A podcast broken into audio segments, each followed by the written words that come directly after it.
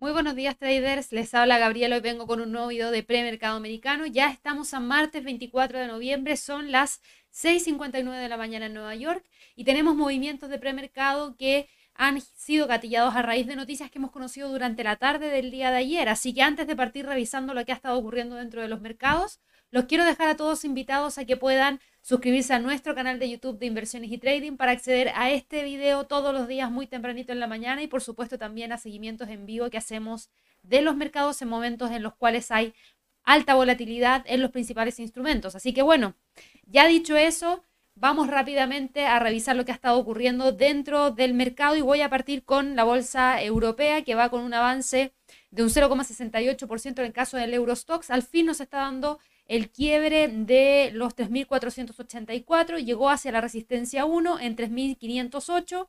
Ahí ha tenido cierta detención y si nos vamos incluso a un gráfico de un minuto se van a dar cuenta que no hay gran continuidad del movimiento alcista que nos llevó hacia esa línea de resistencia. De hecho, el precio se ha detenido y por lo menos eh, desde las 6 de la mañana ha estado oscilando entre los 3.502 y los 3.000 500 prácticamente, 3.499. Esa ha sido la zona de congestión en la cual ha estado operando por lo menos en los últimos minutos. Ya son la una de la tarde en Europa, en Frankfurt, en Madrid, así que podríamos ver quizás cierta detención del movimiento hacia el alza que habíamos tenido por parte de este instrumento. Pero si la vela diaria logra cerrar sobre ese nivel, sobre los 3.484, sería la primera señal de que el precio podría continuar con el movimiento alcista. Para el DAX, en el caso del DAX también vemos un quiebre de la zona de contención que teníamos prácticamente entre los 3.035 y los 3.200. Fíjense que al quebrar no ha logrado todavía generar el rompimiento de los 13.300 puntos, que es el nivel que ha respetado por lo menos desde el día 3 de septiembre cuando logró cerrar por debajo de ese nivel. Así que hoy día vamos a estar a la espera de ver que efectivamente logre cerrar en primer lugar por sobre esta línea de tendencia bajista y luego de eso por sobre los 13.300, perdón, que nos abrirían el camino hacia los 13.400 como próximo nivel de resistencia. Para el IBEX en España, fíjense, generó el quiebre de los 8.000, va con fuerza llegando hacia la resistencia 1 semanal en 8.109. Ayer lo habíamos mencionado, se veía que teníamos un impulso mayor. Fíjense cuántas sesiones de trading consecutivas cerrando hacia el alza tiene el IBEX. 1, 2, 3, 4, 5, 6, 7. Esta sería la octava sesión de trading consecutiva con cierres alcistas que han abarcado una menor cantidad de pips en términos o de puntos en términos de desplazamiento, pero sí ha logrado confirmar que tiene esa fuerza como para ir a buscar la próxima resistencia y la próxima resistencia la tenemos en 8100 que hasta el momento es el nivel que más ha respetado en estos últimos días. Por último, para el FTSE del Reino Unido, el FTSE lamentablemente todavía no logra salir de la zona de congestión que tiene entre los 6.300 y la resistencia 1 en términos semanales, que se encuentra prácticamente los 6.445. Sí va con un movimiento hacia el alza tras un avance de un 0,75% el día de hoy, pero está contenido dentro de esa zona.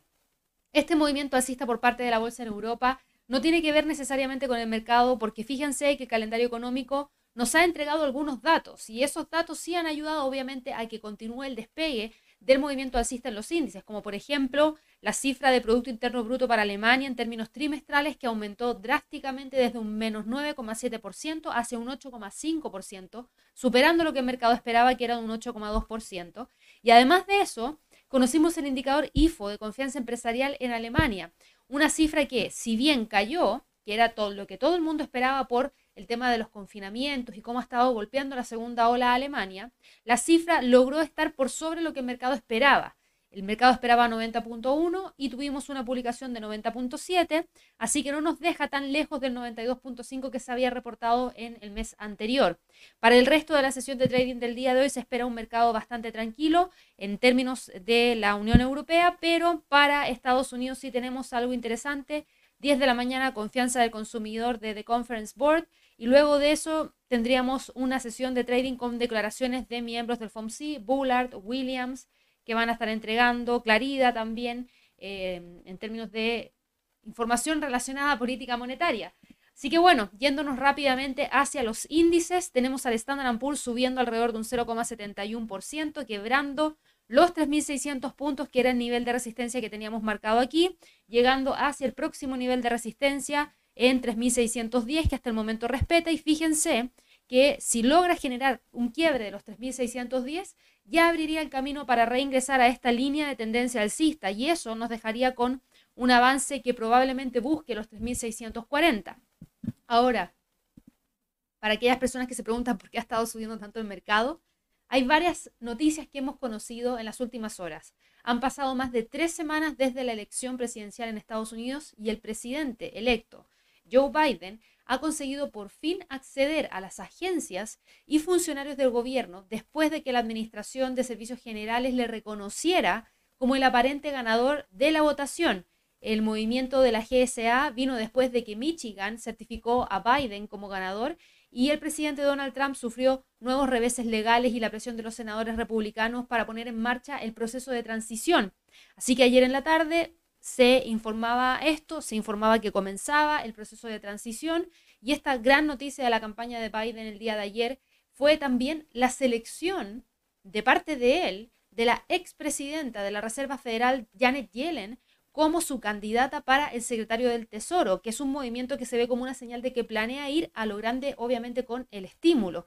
Así que vamos a ver si es que efectivamente se da que el Senado ratifique a Janet Yellen como la presidenta del eh, del, como secretaria perdón, del Tesoro, y eso podría traer también harto movimiento. Así que por lo mismo la bolsa en Estados Unidos se está moviendo hacia el alza porque si viene un plan de estímulos importante para la economía, podría significar también un mayor respiro y ante lo mismo el mercado accionario obviamente reacciona de manera positiva.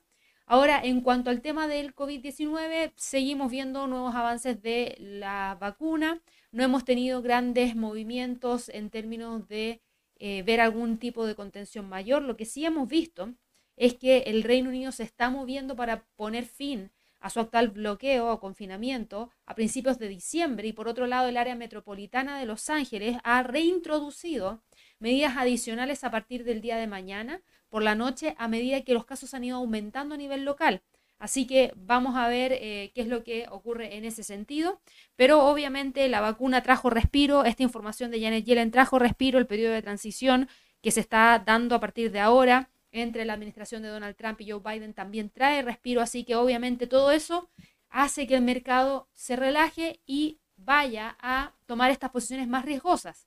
Ahora, ¿qué ha pasado con el Dow Jones? El Dow Jones Fíjense que si bien se movió hacia el alza el día de ayer, ayer terminó con un avance de un 1,41%, quebró hoy día los 29.600, que era el primer nivel de resistencia, y va en búsqueda de los 30.000, que es nuestro próximo nivel de resistencia. Ya avanza un 0,93% este índice y ha sido uno de los que más movimiento alcista ha tenido.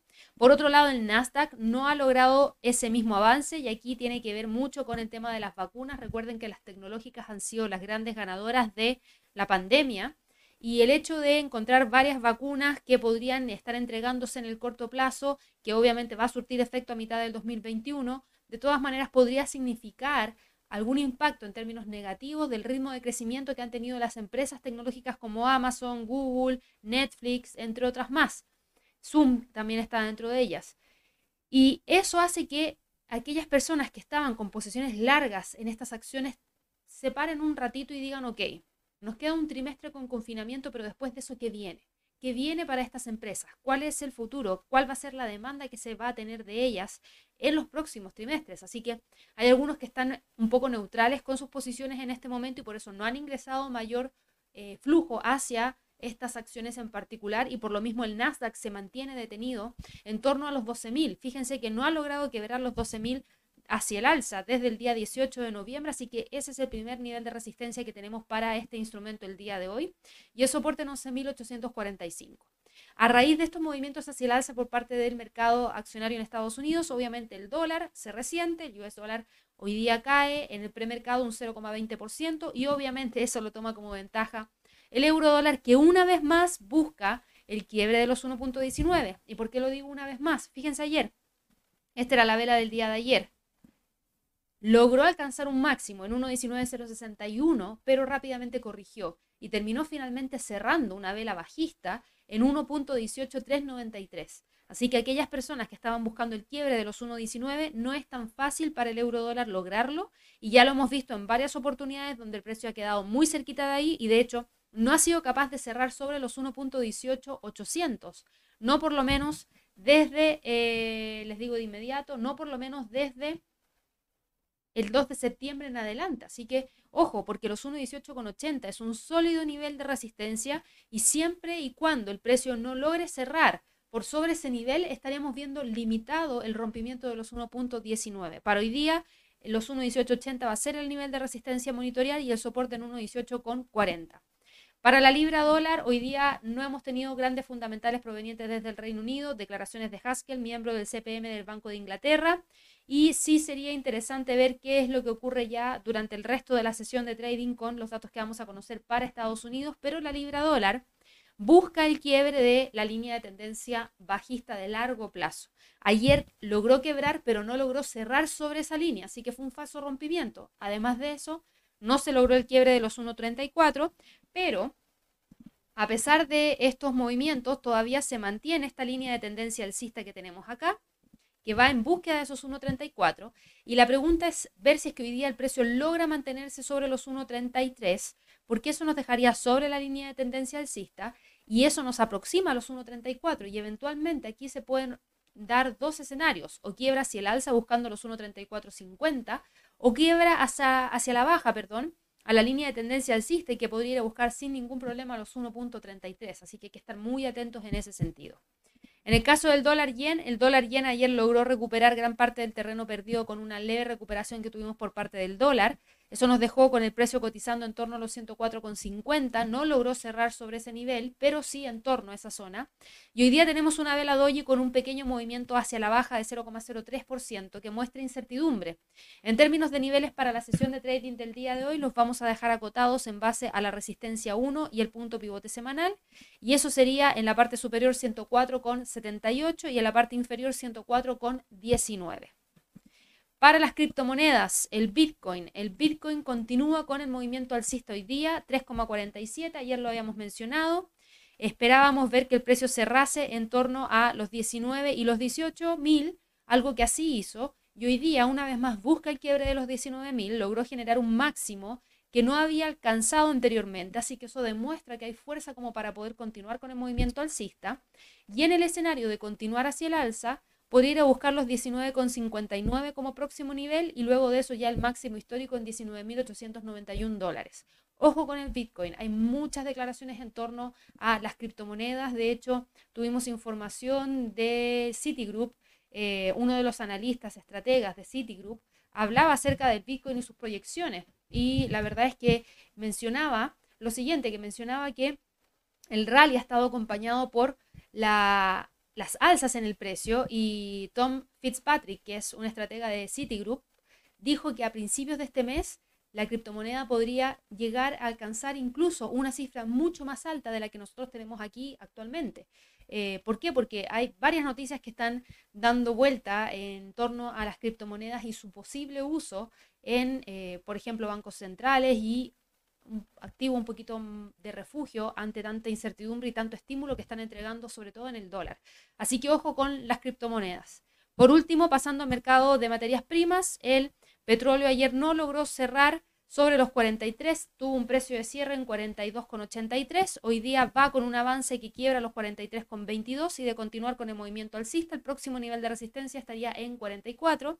Ojo que hoy día se entregan los inventarios de lápiz, si ustedes se fijan, ese dato lo vamos a conocer a las 4.30 de la tarde, hora de Nueva York, y aquí podríamos tener algo de movimiento en torno a esa hora, así que mucha atención, pero obviamente el mercado se está moviendo hacia el alza por todo este optimismo que hay por los estímulos en Estados Unidos, por las vacunas, y que podría potencialmente generar algún tipo de demanda de combustible mayor por transporte de pasajeros aéreos, y obviamente eso genera este mayor optimismo por parte del petróleo.